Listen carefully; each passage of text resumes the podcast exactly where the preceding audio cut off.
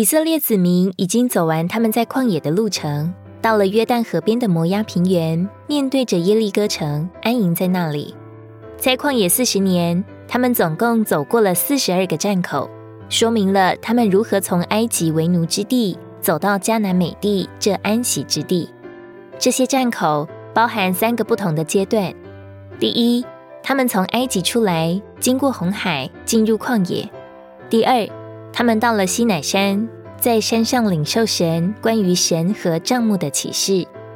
第三，他们编组成为神的军队。为着击败仇敌，以进入并取得美地为他们的产业，做神在地上的国度和彰显。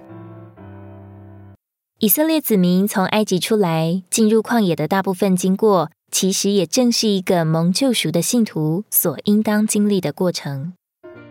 接下来，我们要重新温习神带领以色列人经过的每一个过程，同时核对我们自己的经历。我们这班已经受尽也过教会生活的新约信徒，是否真正的过红海、得救并重生，进入旷野与世界分别，在山上领受神的启示，认识神并过教会生活，也被编组成为神的军队，击败仇敌，并进入包罗万有之美地？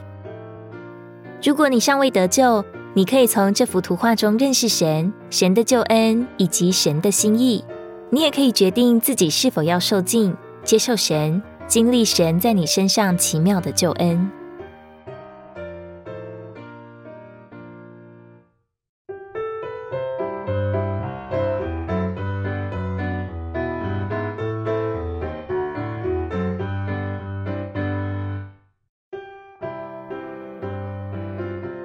神要呼召他的子民从埃及出来，到旷野侍奉他。首先，他必须先把他们从被霸占并奴役的世界中拯救出来。在逾越节，他们享受了羊羔、无酵饼和苦菜，借此所得的供应，使他们刚强，得以从埃及出来。而且，在红海的受尽，也拯救他们脱离埃及人。因此，以色列人不但蒙拯救，脱离神的审判、法老的追赶，更被带到与世界分别的旷野。就是完成神旨意的头一站。旷野是与世界分别的地方，在那里他们完全分别归神，为着神的旨意。在这里，以色列人经历了使苦水变甜的树，以灵的十二股水泉，从天而降的马拿，以及从裂开的磐石流出的活水，做他们属天和属灵的供应，使他们借着接受这些供应而重新被组成。接着。神把他们带到西乃山上，借着班次律法向他们启示他自己，好叫他的子民认识他，照着他的启示生活，而成为他的彰显。神也启示了他心头的愿望，要在地上得着一个居所。神将建造帐幕的蓝图启示给以色列子民，好使他们建造神的帐幕，做神的居所和他团体的彰显。没有一个未蒙救赎得重生的人能够有份于神的旨意，在我们每一个人身上都应该有这样确定的经历。原来是生在埃及为奴之家，神却来拯救我们，使我们借着经历基督做逾越节的羊羔，为我们流出宝血而得到遮盖，免于受神的审判，并蒙救赎脱离撒旦以及世界的辖制。但仅仅借着羊羔的血得救赎。却仍然留在埃及是不够的，我们还需要经历彻底并完全的得救。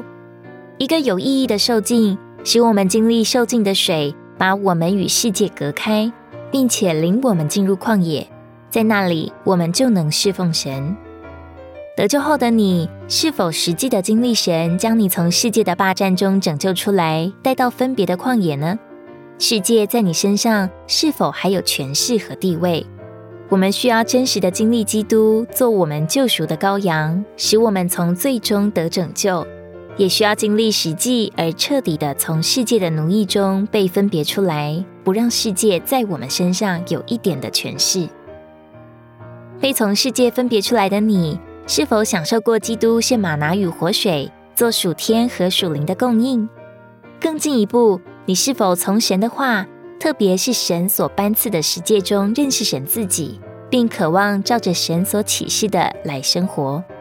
你是否经历到今天的教会生活就是神的帐幕，神住在我们中间？如果有，就证明我们已经在这支军队中，成为这神圣军旅的一部分，能以继续往前，完成神的旨意。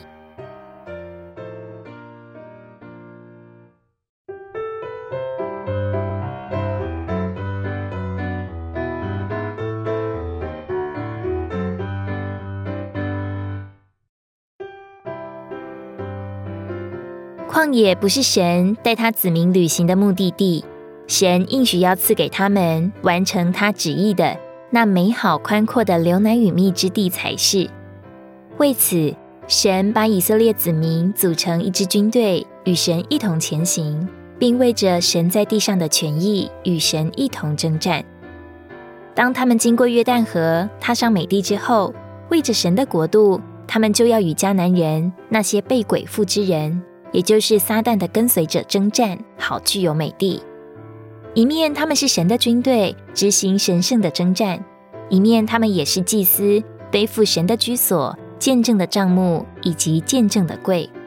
这期间，他们经历过许多阻挠、试炼和管教，甚至因为不信从神，第一代的以色列子民，除了加勒和约书亚，都倒闭在旷野，没有一个得以进入迦南美地。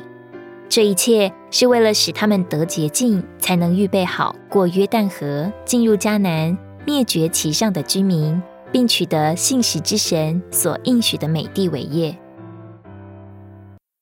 有时我们在教会生活中也经历一些阻挠、试炼和管教，像被要求聚会准时，要穿合适的服装，会中要释放灵、祷告、宣言、不说笑、聊天等等，这会使我们觉得。教会生活不如我们所预期的那样自由，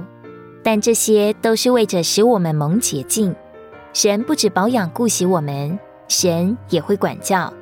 这样的管教和洁净，乃是为着我们的益处，使我们被成全、加强、够资格，也预备好去得美地为业。